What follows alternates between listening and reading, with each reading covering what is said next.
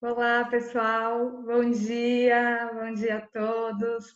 É, estamos aqui em mais um painel Vamos Falar de Futuro com executivos de RH, uma iniciativa da The Consulting para a gente se provocar a falar de perspectivas futuras, é, porque o que a gente sabe é que essa crise vai acabar e, e, quando acabar, muitas coisas vão ter se transformado, muitos processos, organizações e as pessoas. Então, a gente tem um timaço hoje aqui, é, que, que, embora sejam profissionais de RH, são muito de negócio também, então vamos ajudar é, compartilhando a visão deles e as perspectivas deles para o futuro, para a gente se preparar, né? É, então, muito obrigada pela presença de todos, um prazer, uma honra ter vocês com a gente. A, a gente sabe que a agenda é muito apertada, então nós tentamos, né, algumas vezes chegar na data de hoje, eu estou muito feliz. Para quem não me conhece, eu sou a Dani Verdugo, sócia fundadora aqui da The Consulting. É, Convido os nossos, os nossos colegas a se apresentarem, começando por você, Ju, por favor. Olá, bom dia. Obrigada pela presença de todos, disponibilidade de tempo. Eu sou Juliana Zucarello, trabalho com a Dani. Nos conhecemos já de longa data, mas me juntei aí ao time em janeiro desse ano, de 2020 já estamos passando aí por uma grande, um grande tsunami juntas, né, Dani? É, é. Mas é assim que se fortalecem as relações, né?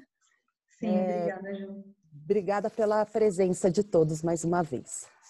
Legal, vamos para os nossos convidados. Flávia, por favor. Bom, bom dia, pessoal. Dani, é, obrigado pelo convite. É um prazer estar aqui. Acho que a gente tentou algumas vezes, mas enfim conseguimos. É, eu sou a Flávia Pontes, eu sou superintendente da DASA, é, que hoje é uma das maiores redes de laboratórios aqui da, da América Latina. E estou bem animada em bater esse papo aqui com vocês. Seja muito bem-vinda, Flávia. Obrigada. Val. Eu sou Valéria Sepúlveda, fui executiva aí durante muitos anos na área de recursos humanos, gente. Hoje estou no conselho de duas empresas, né, no conselho consultivo da Drogaria Guatemi e no conselho de uma distribuidora de materiais de construção em Brasília, né, e acabo fazendo alguns trabalhos mais especificamente na área de coaching para desenvolvimento de liderança. Obrigada pelo convite, meninas. Estou muito feliz de estar aqui. Tá? Legal, seja muito bem-vinda. Obrigada a você, Val. Obrigada. Rogério, bom dia. Oi, gente, bom dia. Obrigado mais uma vez pela oportunidade de estar aí com vocês.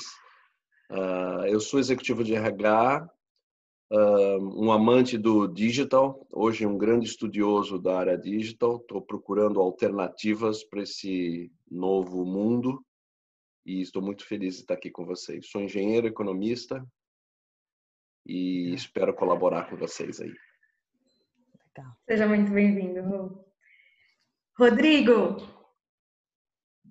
Olá, gente. Tudo bem? Primeiro, obrigado por, pelo convite. Estou muito feliz aqui de, de, poder compartilhar um tempo com vocês.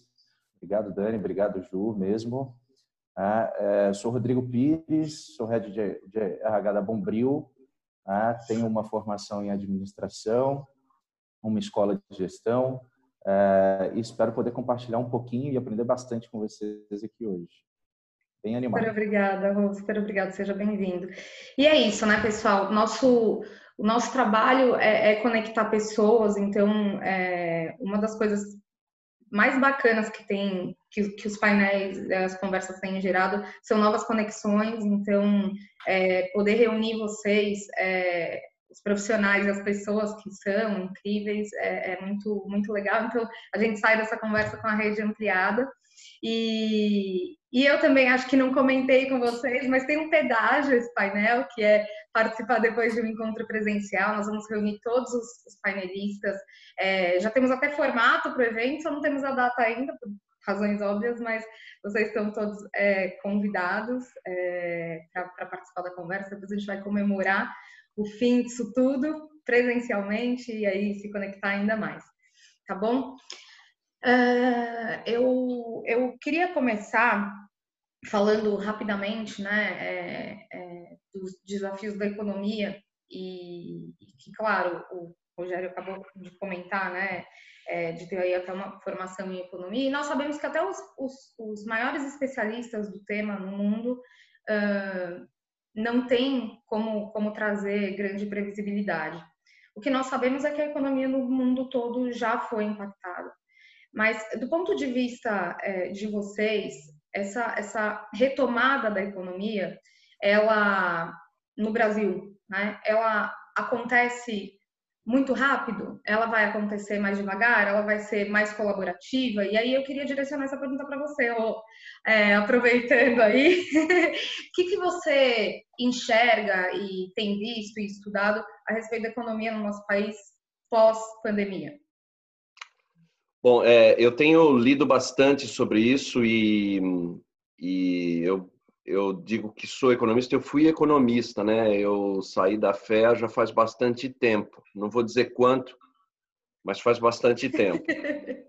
E eu nunca pensei que eu ia. Eu vou falar um pouquinho tecnicamente, né? Eu nunca pensei que eu ia voltar a defender as ideias do Keynes, que resumidamente era um cara que defendia a ação do Estado uh, dentro da economia para fazer impulsionar os negócios, né?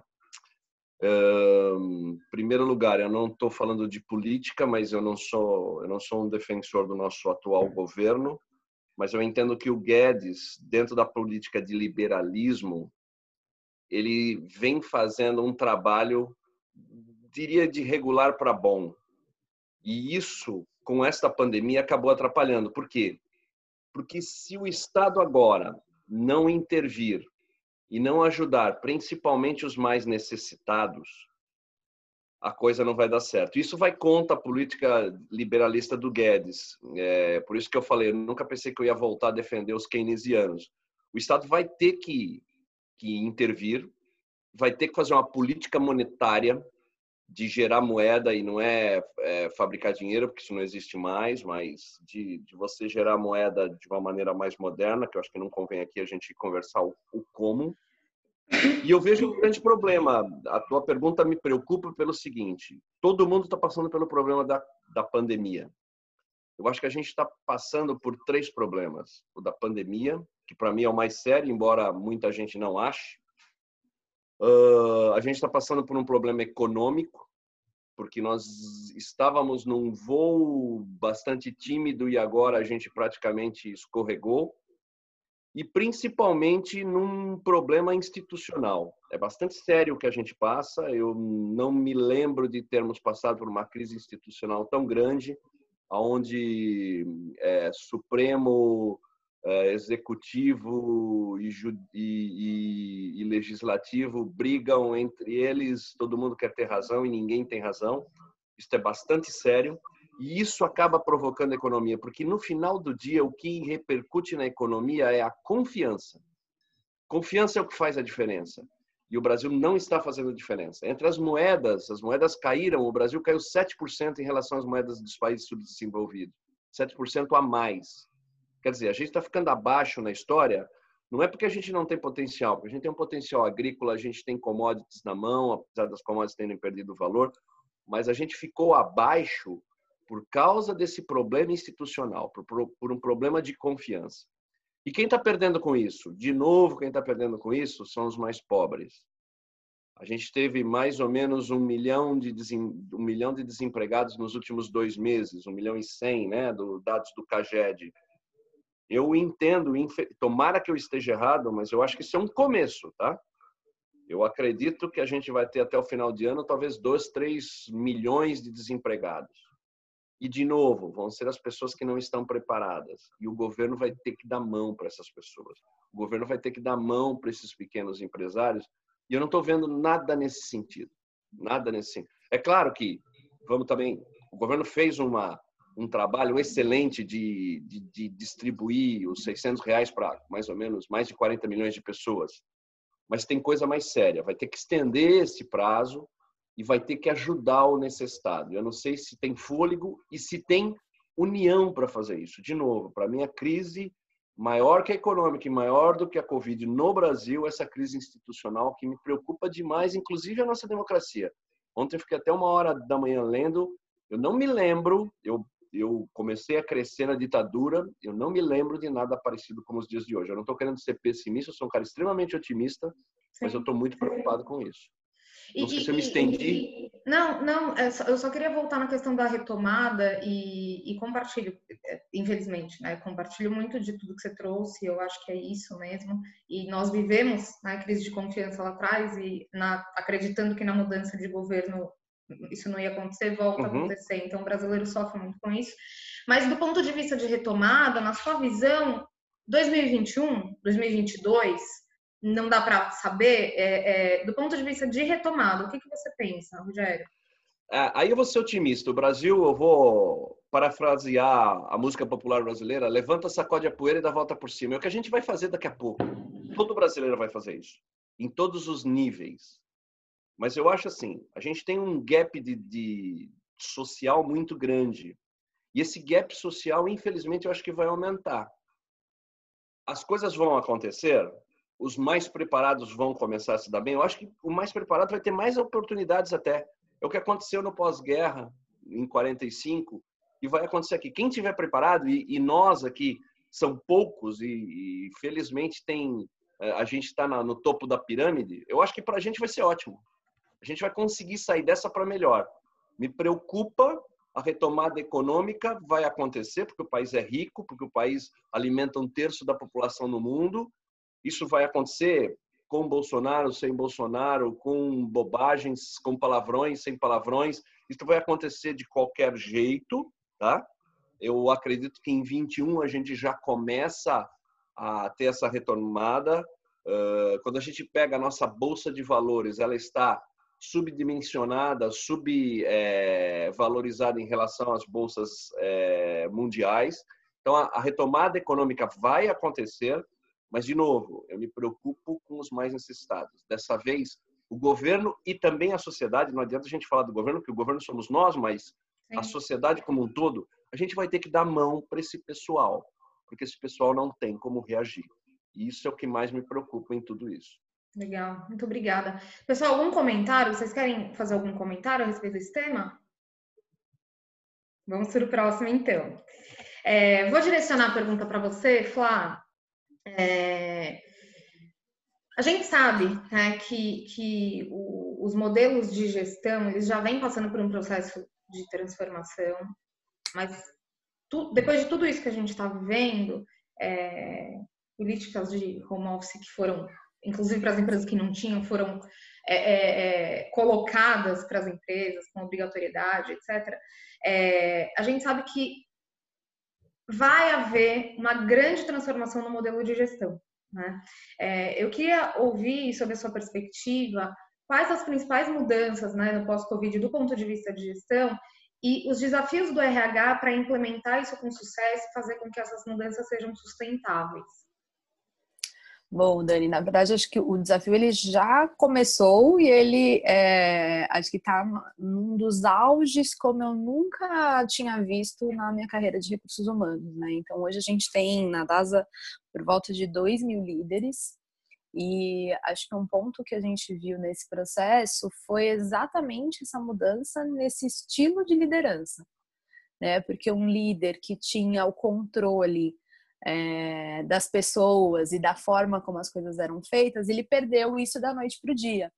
Isso é afetado até por aspectos super psicológicos, né? Porque existe uma sensação humana de falso controle. É, porque na verdade você não tem controle sobre nada e as pessoas não conseguiam enxergar isso de uma forma correta, né? Então acho que as, aí a gente está quase há 70 dias nesse processo é, eu faço até uma retrospectiva para responder a tua pergunta. É, uhum. eu vi nos primeiros 30 dias de crise é, muitas lideranças, aí não só na organização que eu estou hoje, mas muitas lideranças é, realmente balançando e, e, não sabendo como agir nesse processo, o que é natural, porque acho que, como você falou muito bem, a gente não sabe até onde vai e a gente não sabe o que vai acontecer a gente ainda tem previsões. Então, a ausência total de controle, ela, ela gerou nas pessoas e nas lideranças um sentimento de o que, o que eu faço agora, né?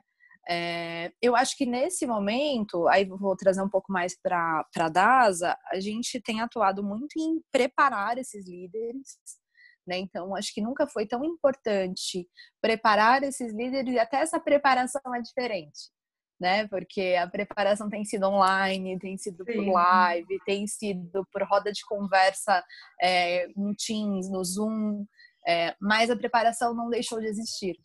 Né? Então eu acho que trazer essas pessoas para esse novo mundo e ouvir as pessoas tem sido uma, uma chave bem interessante, né? Porque até essa questão de home office, a gente já praticava home office duas vezes na semana, mas o home office passou a ser todo dia. Então você não tem aquele contato, você não sabe o que a pessoa está fazendo. Então eu recebi alguns contatos até de RH de outras empresas, mas como que você está controlando a produtividade? Falei, não, nesse momento eu não consigo controlar nada, assim, eu só consigo colocar uma empresa de pé e efetivamente a gente conseguiu em tempo recorde colocar mais de duas mil pessoas em home office 100%. Então, acho que algumas competências aí de alta gestão e de liderança têm sido exigidas e serão ainda mais. Que é a colaboração sem olhar no olho, então você contar com esse relacionamento entre áreas, sem olhar no olho de todo mundo, uma gestão por confiança, que você tem que confiar que o teu colaborador está treinado, está inspirado e está engajado. E um desprendimento do que você era, né? Do que você era enquanto pessoa e do que você era enquanto líder. Porque essa gestão ela é impactada inclusive pelos novos cenários pessoais que as pessoas passam. Né? Então eu tenho visto muitas executivas como eu que tem uma, uma família, que tem filhos pequenos, e esse cenário mudou completamente. Você tinha uma rede de apoio, que seu filho ia para a escola, ele tinha uma, uma, cuidadora que não era você durante o dia, e do dia para a noite isso muda. Você tem que dar conta de cinco papéis ao mesmo tempo. É, então, até, até nisso, a gente tem visto a importância de uma, uma competência diferente. Né? Então, acho que o, o novo papel dessa gestão, ele passa por um papel que não é mais o papel tradicional de você delega tarefa, acompanha, né? Não é um papel que todo mundo aprendeu, mas é um papel que vem a ser novamente aprendido, inclusive contemplando pontos pessoais. E aí, para encerrar, vou trazer até um exemplo que no começo da crise as pessoas começaram a ficar muito sentidas, porque os líderes entravam nas reuniões e já começavam a delegar tarefas. Né? Então, vamos lá, pessoal, tem que fazer isso, tem que acompanhar aquilo. E aí, eu pessoalmente fiz uma live com a liderança e falei: você tem que se interessar pelo seu colaborador como pessoa cada vez mais. Genuinamente, né? É, então a gente usou até algumas frases falando: olha, é, quando você olhar uma pessoa, toque ela como uma pessoa. Porque ela está passando por um processo de medo, de insegurança, como você. E aí, nesse dia, vários comentários, né? A gente tem uma, uma ferramenta de comunicação online, mas assim, até este papel que era tão renegado, entre aspas, né, de uma liderança, que era uma liderança que olhava muito mais para o resultado e menos para o indivíduo, ele ele está mudando. Então eu acho que a gente está aprendendo ainda. É, a gente não sabe como vai ser essa essa nova gestão, até porque as pessoas estão aprendendo. Então eu vi inclusive uma mudança do, do desejo das pessoas de atuarem em casa. Então, a gente tem feito algumas pesquisas, muita gente querendo home office 100%. Então, acho que a gente vai, até tudo isso passar e tudo se encaixar novamente, a gente vai descobrir, inclusive, novas competências de gestão que a gente não sabia que eram necessárias. Sim. E, e aí, é, ainda para puxar a questão do, do, papel do RH, a gente tem ouvido muito, né, Fly, pessoal, uh, de todas as empresas, todos os setores, falando com, com CEOs e empresários, é, eu nunca, eu nunca, em 20 anos tá, de recrutamento, eu nunca ouvi tanto o RH na conversa com esses executivos, nunca. Então, todo o tema que a gente traz, ah, mas o pessoal do RH, ah, mas o RH, ah, mas eu puxei com o RH, ah, mas o RH tá me ajudando. E, gente, o RH ganhou um protagonismo que eu, pessoalmente, em 20 anos nunca vi a gente está falando, ah, não vimos várias coisas, né? Porque realmente não tem precedentes o que a gente está vivendo. Mas é, eu não sei se vocês têm percebido isso também. E aí, Flá, é, essa transformação, né, é, no pós pós-pandemia, algumas coisas vão ficar nesse modelo novo de tudo que se está experimentando, de repente o home office 100%, ou uma, ou uma cultura de gestão, menos de gestão e mais people, ou mais mista. É, você acha que o RH está preparado para manter essas transformações no estilo de gestão e para ensinar as lideranças a, a, a, a, um novo modelo, a manter as transformações que foram positivas nesse momento? Eu acho que a gente tem diferentes maturidades de recursos humanos, Dani. É, eu alinho com você 100% de que RH nunca foi tão necessário. É, e é engraçado porque às vezes eu, outro dia eu bati um papo com o seu de uma outra empresa e ele falou para mim: Eu nunca achei que eu ia querer tanto um RH perto de mim. É isso. e eu falei: Que engraçado, né? Ele não queria o RH perto dele. É, a NASA é uma empresa super intensa em RH, você sabe disso. Sim, sim, sim. Mas eu acho que, como todo mundo, a área de recursos humanos também está se reinventando. Né? E só que a gente não tem o tempo que as outras áreas ou que a maioria das áreas tem para para se reinventar e depois puxar uma organização. Porque uhum. acho que agora a gente está no papel que a gente sempre deveria ter, que é o de puxar uma nova organização. Sim. Né? Que é o de sentar num, num comitê executivo e falar, não, se a gente tomar a decisão A ou B, a gente co coloca o nosso negócio em risco. Né? Então, eu acho que é, o que eu tenho visto de colegas é que as pessoas têm acordado para uma preparação, e em alguns casos tem até se chocado com essa essa demanda de, de presidentes e de diretores. Uhum. Mas eu acho que quem ainda não entendeu que é um momento diferente para todas as áreas, mas que para a área de RH é crucial, vai ter que entender muito rápido. É. Porque acho que, como, como foi falado na pergunta anterior, é, para algumas áreas a crise vai fazer muito bem. E eu acho que para a área de recursos humanos, esse processo vai fazer muito bem também. Então, eu tenho visto muito com esse olhar, é, tenho visto, inclusive, uma abertura diferente, na maioria dos casos, para programas de RH. Então, a gente não parou nenhum processo de desenvolvimento, nenhum processo de, de gestão de gente, é, justamente porque o olhar de importância mudou. Então, acho que, acho que é isso. Obrigada, viu? Obrigada mesmo. Imagina. Pessoal, algum comentário, alguma, alguma, algum complemento que vocês querem fazer? Só quero reforçar tudo que a Flávia disse, né? E eu, eu vejo assim, finalmente as organizações estão entendendo que a pessoa é o ser, é o processo mais importante das organizações. Né? Eu falo que toda organização ela tem três pilares fundamentais para o sucesso: são pessoas, processos e sistemas. Mas não adianta eu ter os processos e não adianta eu ter o sistema funcionando se eu não tiver pessoas capacitadas que saibam operar tudo isso. E que saibam ter um olhar crítico para otimizar e mudar e inovar e criar para que o processo esteja sempre à frente daquilo que o mercado precisa. Então, o que eu vejo de positivo para a área de recursos humanos, né, pela proximidade que eu tenho nesse momento com algumas empresas de diferentes setores, exatamente isso. A ficha caiu. Né? E, e vai caber às áreas de recursos humanos saber aproveitar este momento, né? se empoderando do seu papel né? e aproveitando este momento difícil para preparar as suas lideranças para que possam enfrentar, tanto tecnicamente, mas emocionalmente, que é tudo isso que a Flávia falou. Né? Eu tive a controller de um cliente meu que pediu a conta, porque é, ela está em casa, a filha de quatro anos está em casa, o marido é funcionário federal, está trabalhando em home office, ela tem que sair porque o trabalho dela não está mais como home office, ela já teve que voltar para a operação do dia a dia. E o marido não dá conta de cuidar da menina e trabalhar. E ela pediu a conta porque ela estava pirando. Você entendeu? Então, assim, é, é, cuidar né, do desenvolvimento, tanto técnico, mas muito do emocional de cada um nesse momento. Porque as coisas vieram sem que as pessoas tivessem tempo de se preparar, né? Sim. A e... gente está tendo que se preparar com a situação acontecendo. É, colocar, colocar o carro andando, né? É, troca o pneu. No começo desse processo, nós, né? Eu troquei muito com a Flávia sobre isso. É uma, uma consultoria de Executive Search, né? É, com os processos congelados, né? da noite para o dia, literalmente. É, nós começamos, inclusive, esse, essa iniciativa do Vamos Falar de Futuro e outras iniciativas vieram desse, desse momento. Gente, o que a gente faz para contribuir? Né, já que o nosso serviço fim, neste momento, nas próximas semanas, não, não contribui, embora a gente trabalhe proativamente. Né?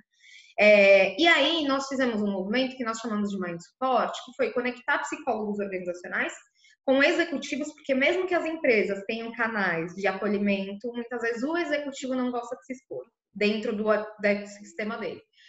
E eu vou dizer para vocês, gente, como os executivos estavam carentes, como eles queriam conversar, é, como eles trouxeram, nossa, eu estou tão pressionado, sem saber, é, sem previsibilidade e sendo cobrado por é, é, decisões muito rápidas, conversas difíceis todos os dias, resultado apesar de tudo, que é isso, né? É, foi uma iniciativa e todo mundo que a gente conversa teve esse movimento também, né, da saúde mental, e a Ju até vai falar sobre esse tema já já, mas é, é isso, né? É, os executivos também precisam é, desse, desse acolhimento, porque de verdade é, é se pirar, né? A Flávia comentou aí que no início os executivos meio que não sabiam o que fazer, as lideranças não sabiam o que fazer, e a gente tem que acolher. Mas eu, eu concordo com você também, Val, acho que é um movimento muito bom, a ficha caiu e, e, e as empresas devem se humanizar sem perder o drive de foco em resultado, sem perder o, drive da, da, da, da, cultura de gestão, que a gente sabe que são importantes, já, já se mostraram é, essenciais para o resultado das companhias, é, sustentabilidade, resultado, mas é isso. Muito legal, obrigada. É, eu queria aproveitar e já, já puxar o gancho, falando em cultura de gestão, e direcionar para o Rodrigo é, um, um um tema que também a gente conversou um pouco é, e também já se mostra uh, meio que natural, né, no, no pós-pandemia, que é transformação de estrutura. Né? Uh, cada empresa, é, com seus desafios, sejam eles financeiros ou de necessidade de transformação, a gente sabe que deve haver um processo de, de transformação é, de estrutura, e, e aí eu queria te ouvir, né? Pós-pandemia, Rodrigo, como é que você enxerga o movimento de, de, de mudança de estrutura e, e, como você, você acredita que o, o, mercado, do ponto de vista de estrutura, é, é, deve se comportar? Para continuar gerando resultado e sendo mais humana, inclusive.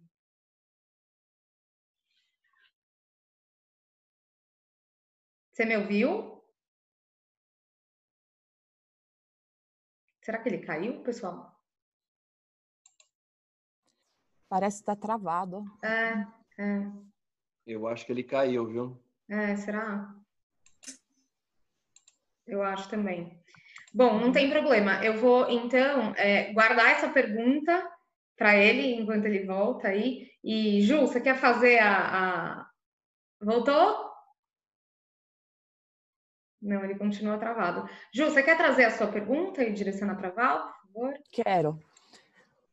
É, aproveitar o que a Valéria comentou, né, sobre a humanização é, e fazer um gancho, né? A gente ouve, é, né, tem aquela o burnout, né? Aquela doença que, de, que os executivos simplesmente acabam falhando uh, cérebro, né, a, a, o emocional do, do, executivo acaba travando completamente e, e impedindo aí, dando várias consequências é, emocionais, de afastamento de trabalho e tal. A gente vem, veio crescer isso desde 2016 com bastante intensidade.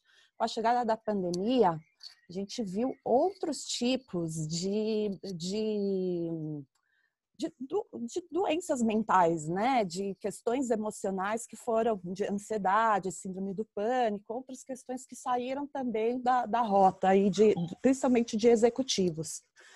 É, a gente vê falar muito essa coisa do novo normal, é, o, nunca mais vai ser igual. Muita gente não recebe essa informação de forma natural e acaba ficando extremamente ansioso, né? Dentro e fora das organizações.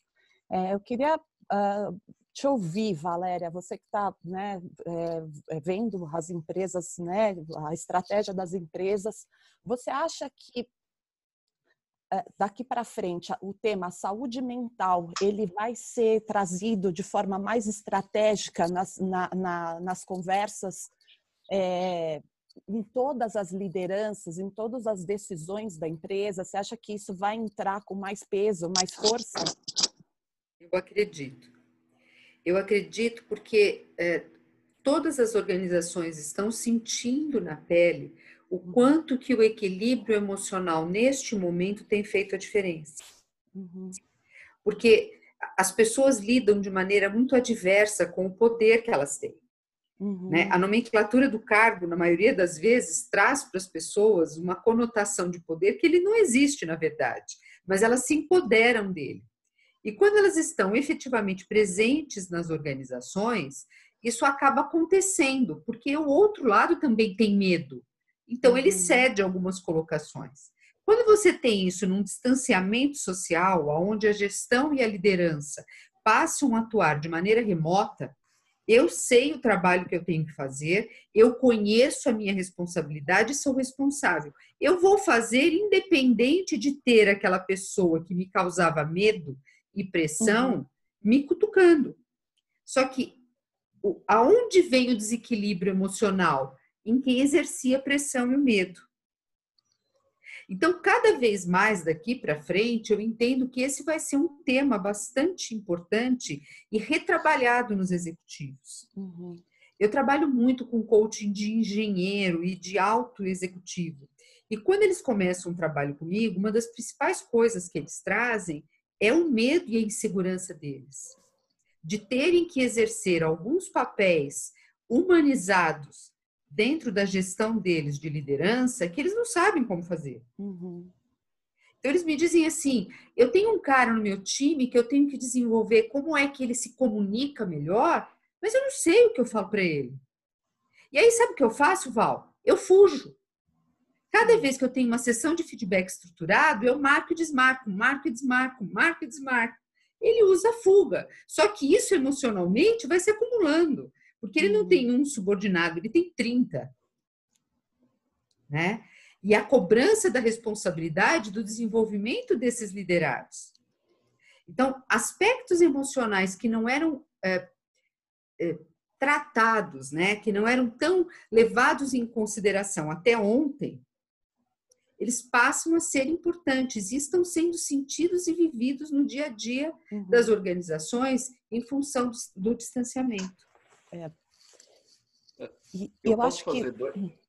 Oi, desculpe. Fica à vontade, Rogério, fica à vontade. Eu queria fazer dois comentários. É, uhum. Primeiro, parabéns, Flávia e, e, e Valéria, por, pelo resumo. Eu acho que vocês foram fantásticas nesse resumo. E uma das coisas que eu gostaria de ressaltar é que aquele negócio que o executivo falava, a coisa mais importante que nós temos na nossa empresa são as pessoas dessa vez é verdade, né? Porque a gente sabia que muitas vezes era da boca para fora. Então, eu acho que acabou isso e agora são as pessoas mesmo.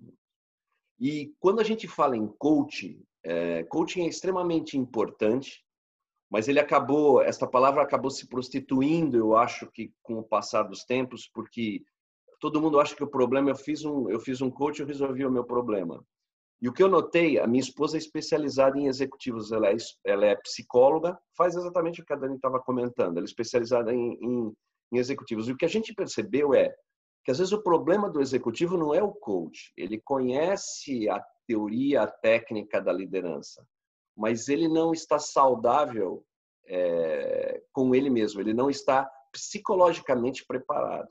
Então, é, vocês falarem, vocês têm toda a razão principalmente agora, mas já no passado, a terapia é importantíssima para o sucesso do executivo.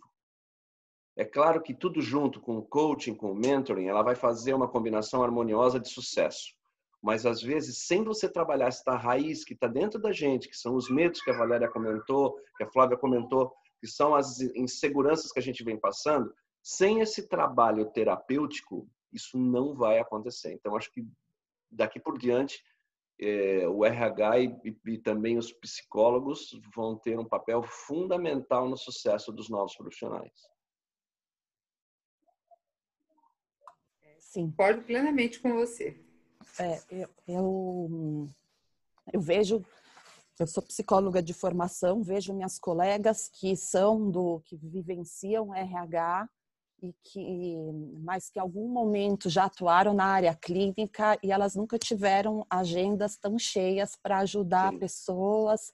Vocês acreditam que, que, toda essa questão, esse momento que a gente está vivendo e, e, como tem se falado com mais frequência dessa, desse desconforto emocional, as pessoas estão tendo mais coragem de levantar a mão e pedir ajuda? Vocês sentem, não só os executivos, mas os funcionários também, os, estão tendo mais liberdade, sem, sem, sem ter o receio de se expor ou ter o seu cargo, né, a sua cadeira comprometida?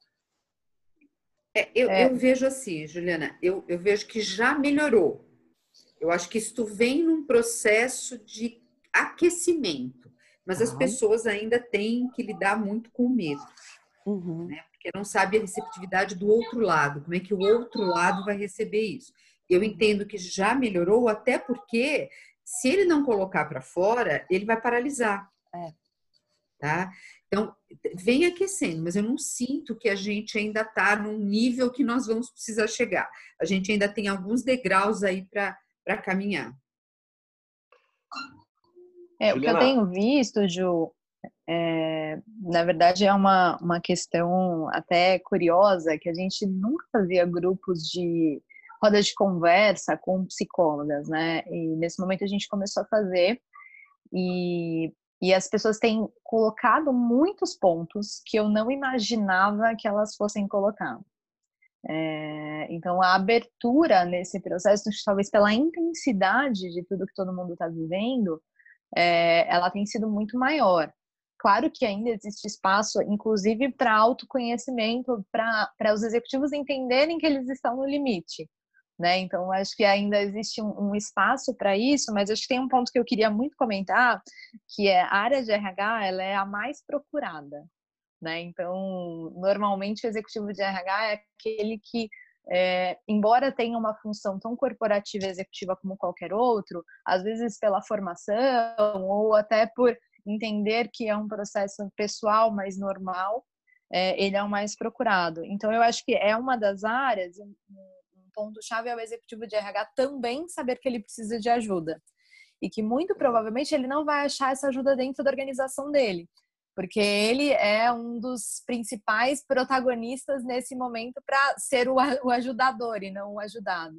Né? Então, acho que eu tenho visto em muitas conversas com colegas que essas pessoas ou têm que procurar ajuda com outros colegas de empresas diferentes, ou ainda ajudas externas mesmo, especializadas, porque quando você é muito demandado por ajudar, você fica um pouco mais carente. Então, acho que esse é um ponto bem importante que eu queria estar aqui. O executivo de RH também deveria procurar ajuda em algum lugar, porque ele é muito demandado aí nesse processo. Eu, eu só queria fazer uma observação. Eu acho que esse negócio de saúde mental ele precisa fazer parte do conceito de employee experience agora. Eu acho que uh, todo toda empresa séria vai ter que ter isso dentro da sua agenda e vai ter que trabalhar isso.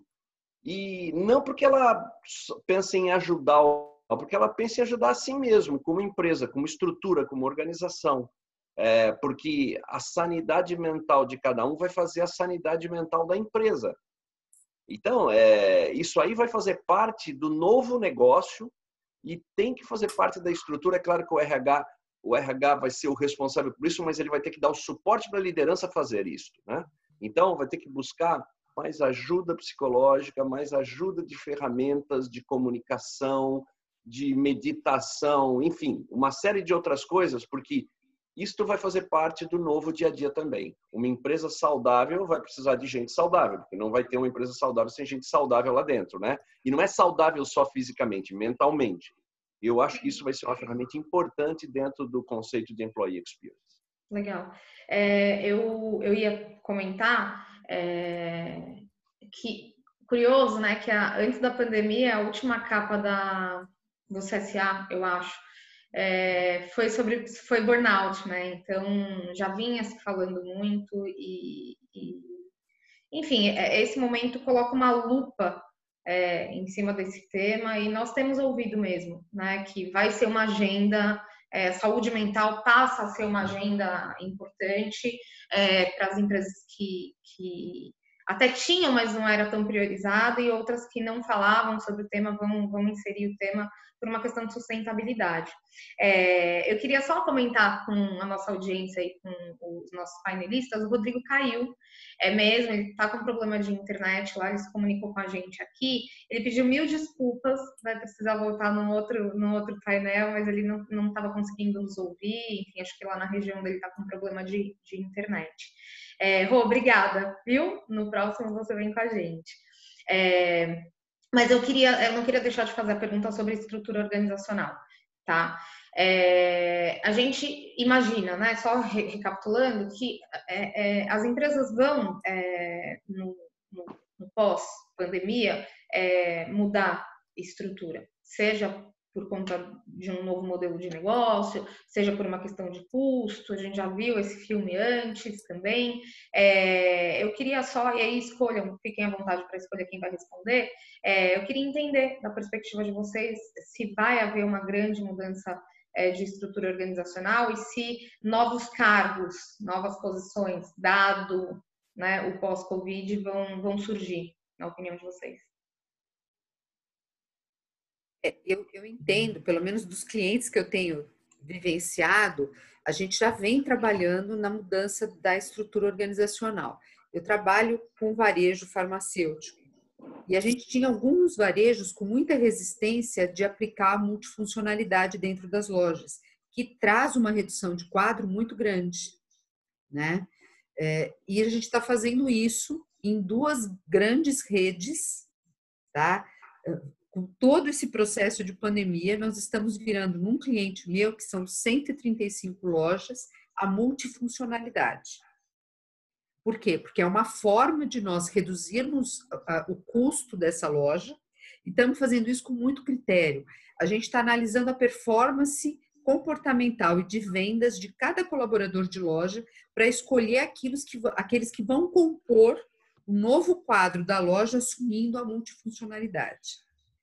Né? Então, eu acredito sim que a gente vai ter mudanças nas estruturas organizacionais, num primeiro momento, eh, com este foco de redução de despesas mesmo, mas também garantindo a qualidade, fazendo algo com muito mais bom senso do que se fazia antes, né? Que era vamos cortar, então corta. Não, vamos analisar, vamos pensar e vamos cortar de maneira que o nosso processo, a, a nossa produtividade, o nosso resultado tenha sustentabilidade. Então, esse é um cenário.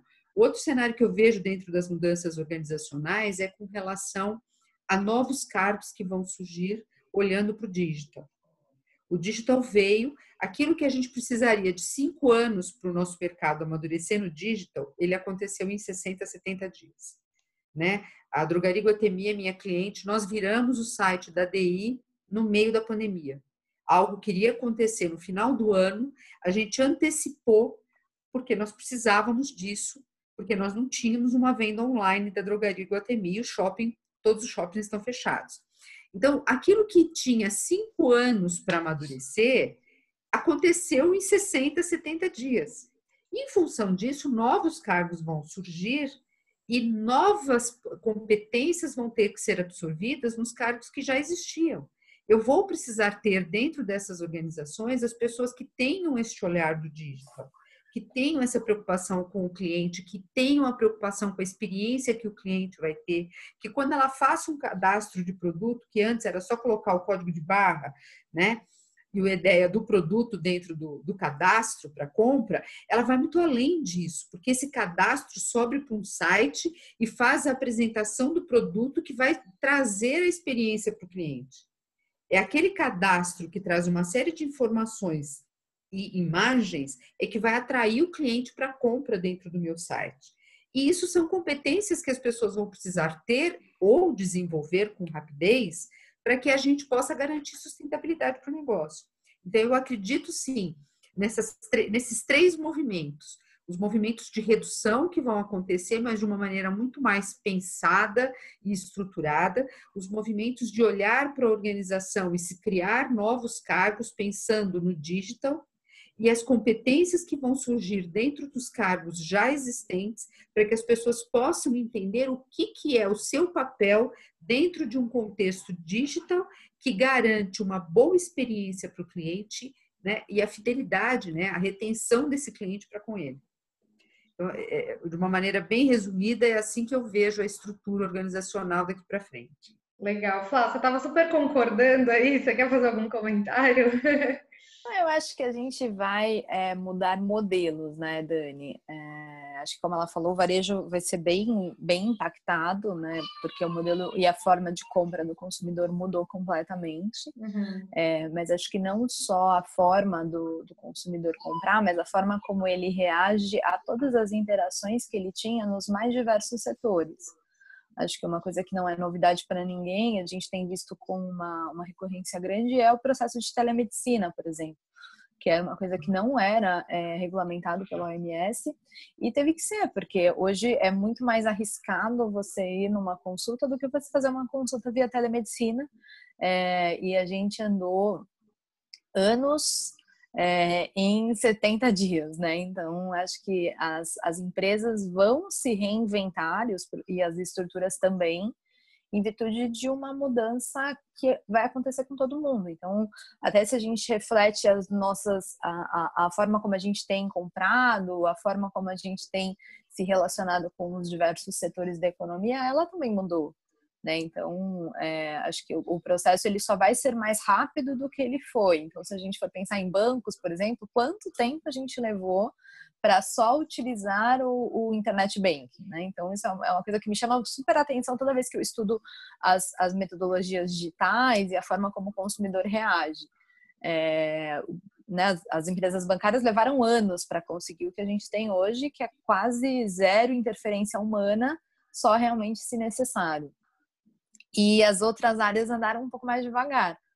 Mas nesses 60 dias a gente ganhou alguns anos, é, e eu acho que isso vai se refletir, eu diria que nesses próximos dois anos, de uma forma muito intensa em todos os setores. Uhum. Né? Não seja o, o, o autoatendimento ou o atendimento dentro de casa, é, porque a gente vai passar um processo de, de pós-pandemia, e até voltando para o tema daqui do, do, painel, a gente vai passar um processo de pós-pandemia que ele é um curtíssimo prazo. Mas o, o porque todo mundo está falando quando volta, quando reabre, mas o processo de um novo normal vai muito além do quando reabre. Né? Esse processo vai numa nova forma de atuar, de consumir e até de gerir famílias então, é, acho que esse processo de estrutura organizacional ele, ele vai ser extremamente impactado. Legal, legal, Flávio. Zero. Um, eu concordo plenamente com o que foi comentado e eu entendo o seguinte: esse processo de workforce planning, agora a gente vai precisar fazer mais com menos, como sempre, mas de uma maneira mais rápida. Então, usando, vocês falaram muito do digital, e o digital vai ter que usar a metodologia ágil, que já foi falado no início, acredito que pela Flávia, espírito colaborativo, é, trabalho especializado, você poder é, errar, errar depressa e aprender com esse erro. E as empresas precisam entender que o erro vai fazer parte do negócio desta vez. Não adianta a gente penalizar porque a empresa, ah, não, todo mundo erra, o cara erra e perde o emprego. Não, não é assim. Eu acho que a gente vai ter que aprender a errar e errar depressa para não errar mais. Então, eu acho que o aprendizado rápido vai fazer parte do novo do novo mundo e profissionais, claro, como foi falado, na área digital, na área de RH, na área de big data, Eu acho que informação, informação confiável vai ser de fundamental importância para o sucesso das empresas. Planejamento estratégico e dessa vez, é, de novo, acho que fazendo uma revolução, planejamento de curto prazo. A gente não consegue imaginar nada é, a mais do que vai acontecer além de hoje, né? Porque geralmente acontece uma coisa ao meio-dia, ao meio-dia vai acontecer um negócio que você não estava esperando. Então, o planejamento de médio e longo prazo ele é importante, mas hoje, por incrível que pareça, o planejamento de curto prazo, assim, como será o dia amanhã? O que, que a gente vai fazer amanhã? Vai ter que ter gente competente, com flexibilidade, com maturidade, com saúde mental para poder aguentar esse novo mundo. E as oportunidades vão, eu, tô, eu sou muito otimista com isso, as oportunidades vão ocorrer para quem estiver preparado, vai ser ótimo. E uma outra coisa que eu acho que vai mudar na estrutura de trabalho é muitos cargos vão desaparecer das organizações porque custam caro em função de todo essa, esse esse, essas taxas adicionais do funcionário carteira de trabalho eu acredito que especializações vão ser buscadas através de pessoas terceirizadas e a gente vai ter que ter um, um network para saber quem é o cara bom de contabilidade que eu posso contar com ele. Então, eu não posso ter um, um, um profissional de contabilidade de primeira na minha organização, mas eu vou ter que contar com um terceiro que vai despender três horas da sua semana para poder fazer um bom trabalho para a gente. A gente vai ter que começar a trabalhar isso com maior eficiência a partir de agora. Sem dúvida, sem dúvida, muito legal. É, Ju? Muito bom, Rogério. É, tenho ouvido muito sobre isso também. Concordo plenamente com o que você trouxe sobre a, a rapidez de se adaptar e readaptar o, o tempo todo, né? É a, lidar com a gestão do caos, né? É, eu queria, para a gente poder finalizar e cumprir aí o nosso horário, é, falar, queria ouvir de vocês sobre aspirações. Né? Vocês acham que com todas essas transformações, as aspirações das pessoas acabam mudando, terão novas reflexões sobre carreira, sobre é, famílias, sobre vida em geral? Vocês acham que é, reflete nas pessoas também? E se vocês quiserem dar o exemplo de vocês também, Posso? Por favor. À vontade. É, eu, eu espero que a gente fique mais humano, né? Eu acho que está na hora da gente entender que existem algumas coisas mais importantes do que o dinheiro, mais importantes do que os bens materiais. Deu para perceber isso. Então, é, eu vou dar um exemplo. Ao mesmo tempo que eu estou na praia com os meus filhos, três filhos, não é fácil lidar com três filhos sem o suporte que a Flávia mencionou e principalmente com as escolas pedindo, eh, fazendo essa também nesse aprendizado online, porque a gente tem que ficar em cima, é uma loucura isso, né? E, e não tem outro jeito, tem que tem que acontecer. Mas eu aprendi muita coisa, eu aprendi muito mais das crianças que eu não conseguia é, no meu dia a dia. Então, acho que as pessoas vão ficar muito mais próximas da família. Eu, ao mesmo tempo que comecei a estudar o digital, oportunidades e comecei a, a fazer novos trabalhos, é, construí um galinheiro no fundo da, da minha casa na praia para a meninada. Então, quer dizer, coisas que jamais, se eu fosse numa numa vidente no dia 1 de janeiro, ela me contasse isso, eu ia chutar a bola dela e não ia pagar a conta, dizer que ela era uma, uma farsante, né? Então, coisas que aconteceram que eu jamais pensei. Então, eu vejo assim, lado bom de todo este este este pandemônio aí. Eu acho que está na hora da gente ser mais humano, da gente tá faltando os abraços. Eu, eu gosto muito, eu não gosto desse negócio. Esse negócio online é importante, mas eu tô com muita saudade de estar junto, de ver as pessoas. É diferente, né? É. E eu acho que a gente vai valorizar muito mais este esta relação e não falar só de dinheiro, só de estratégia de negócio, mas falar de pessoas, que eu acho que no final de tudo que vale são as pessoas, são as amizades, são as coisas que a gente cultiva é, entre nós. Eu acho que está na hora da gente se humanizar um pouco mais. Eu espero que a gente aprenda essa lição. Legal. Bom, posso posso falar também, né? Acho que eu, eu, tenho visto muitas pessoas como eu, eu sou mãe de um bebê de dois anos, a Dani sabe, e, e me desdobro em mil para ser executiva e, e dar conta de, de ser mãe também. É, mas eu acho que nesse processo, até compartilhando uma descoberta minha, eu eu tô em casa, claro, eu tenho babá, porque não tem como ter é, um bebê de dois anos e trabalhar o dia todo, mas eu tenho valorizado muito almoçar com meu filho todos os dias. É, e é, tenho trabalhado tanto quanto, né? Então, acho que eu tenho. A, a, minha reflexão é que a gente pode estar mais próxima, sim, de casa. É, a gente pode entregar tantos resultados como a gente entregava, ou até melhor do que a gente entregava, mas a gente pode estar perto da família e, e, e conseguindo ver alguns movimentos que, com certeza, se eu estivesse 100% no escritório, eu não conseguiria. Então, é, acho que essa tem sido uma reflexão que eu tenho visto em muitos executivos tem falado, olha, embora esse processo seja muito difícil, né, é, realmente gerenciar escola, criança e casa não é um processo fácil, mas o lado bom, como tudo tem um lado bom, é, é poder acompanhar e estar tá mais perto dele, não enfrentar as horas de trânsito em São Paulo. É, nesse momento que eu tinha de trânsito, eu posso trabalhar, eu posso fazer outra coisa, enfim.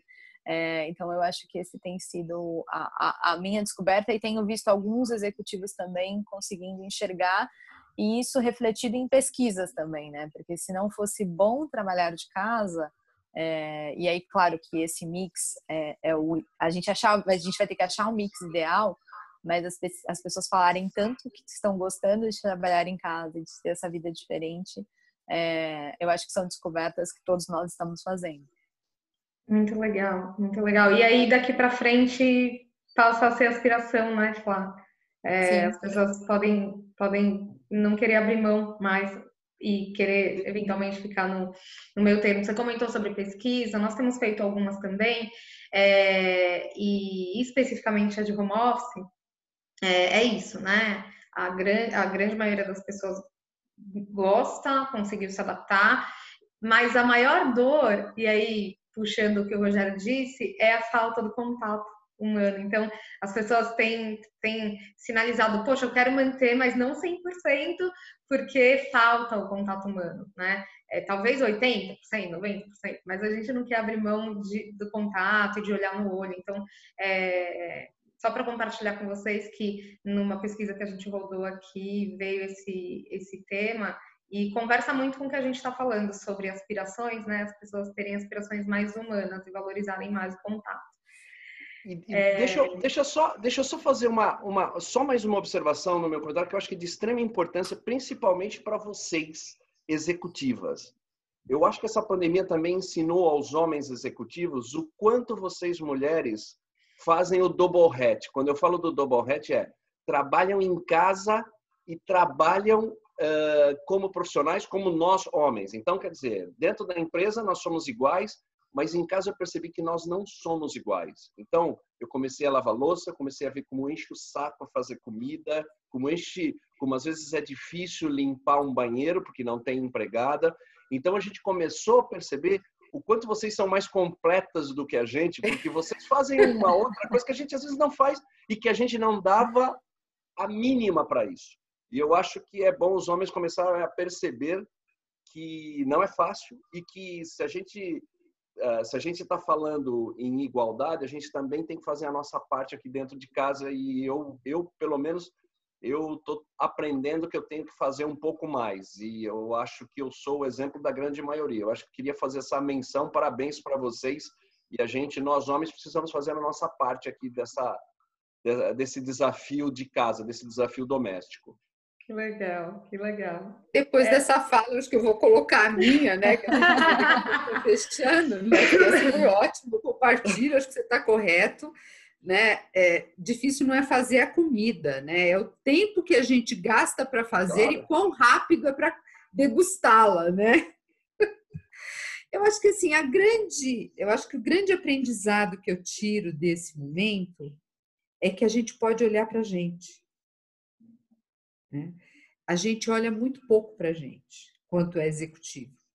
Então, a gente é executivo, a gente olha para o trabalho, a gente olha para o resultado, a gente olha para a organização, a gente olha para o dinheiro que a gente quer ganhar, a gente olha o que a gente vai fazer com o dinheiro que a gente vai ganhar, como a gente vai aplicar, como a gente vai gastar. E a gente despende muito pouco tempo e muita energia para olhar para a gente. Então, esse break forçado né?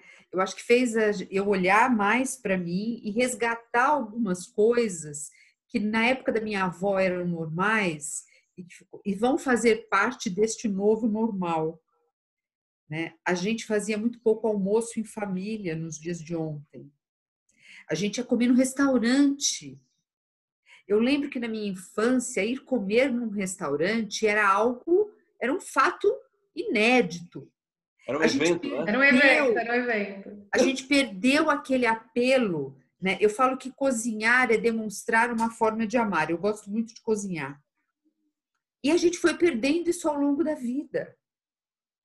De trazer as pessoas para casa da gente, de cozinhar para essas pessoas, de brindar a vida com essas pessoas. Então, para mim, o que este momento trouxe foi o resgate de tudo isso, porque eu já vivi isso. Eu perdi ao longo da vida, mas eu vivi. Então, acho que a melhor parte de tudo tem sido esse resgate. Né? E o que eu aspiro daqui para frente Todos nós precisamos trabalhar, todos nós temos contas para pagar. Então, seria hipocrisia da minha parte dizer que isso mudou. Eu continuo tendo contas para claro. pagar, então eu preciso trabalhar. Mas eu posso trabalhar de outra forma. Né? Eu posso trabalhar de casa, eu não preciso levantar às quatro para pegar um voo às seis, para chegar no cliente às nove, trabalhar até às dezenove, pegar o voo às vinte e três. Eu não preciso fazer isso. Eu não preciso fazer isso comigo. Eu estou trabalhando com o cliente pelo Hangout e está funcionando super bem. Então, é, eu acho que este olhar, e o que eu inspiro é que eu possa continuar me alimentando disso, né? que eu não me deixe ser engolida novamente. Quero trabalhar, amo trabalhar, trabalhar me faz bem, me, me, me deixa viva, né? Eu tenho feito muito trabalho voluntário para cliente que nesse momento não consegue pagar. Eu falo para ele: não tem problema, eu faço voluntário para você, depois a gente vê como é que faz. Porque trabalhar me dá vida. Né? Mas eu preciso olhar para mim, e isso é possível. Né? Acho que é o grande aprendizado que eu tiro e a aspiração que eu levo daqui para frente. Muito legal, muito legal, pessoal. É, como a gente falou no começo, né? Seria um papo muito rico, muito agregador, trocas muito, muito bacanas e muito inspiradoras, né? É, a Ju e eu, a gente sempre comenta quando termina um painel, nossa, com, quanta informação e quanta coisa boa, a gente sai com, com, com alento, sabe? É muito bom. Eu queria agradecer de novo, pessoal, muito, assim, o tempo de vocês, a disponibilidade, esse carinho, essa transparência de vocês é, e, e, a nos ajudar a inspirar outros executivos, profissionais e empresas. A casa de vocês, sejam sempre muito bem-vindos. É, vamos fazer o nosso encontro presencial. Depois a gente vai compartilhar os contatos de vocês para que vocês fiquem conectados. Super obrigada mais uma vez. Obrigada, Dani. Obrigado, gente. Foi um prazer estar com todos. Super. Espero estar com vocês pessoalmente em breve. Em breve. Vamos estar. Breve. Beijo, pessoal. Obrigada. Beijo, tchau. Beijo, tchau, tchau. Tchau. tchau.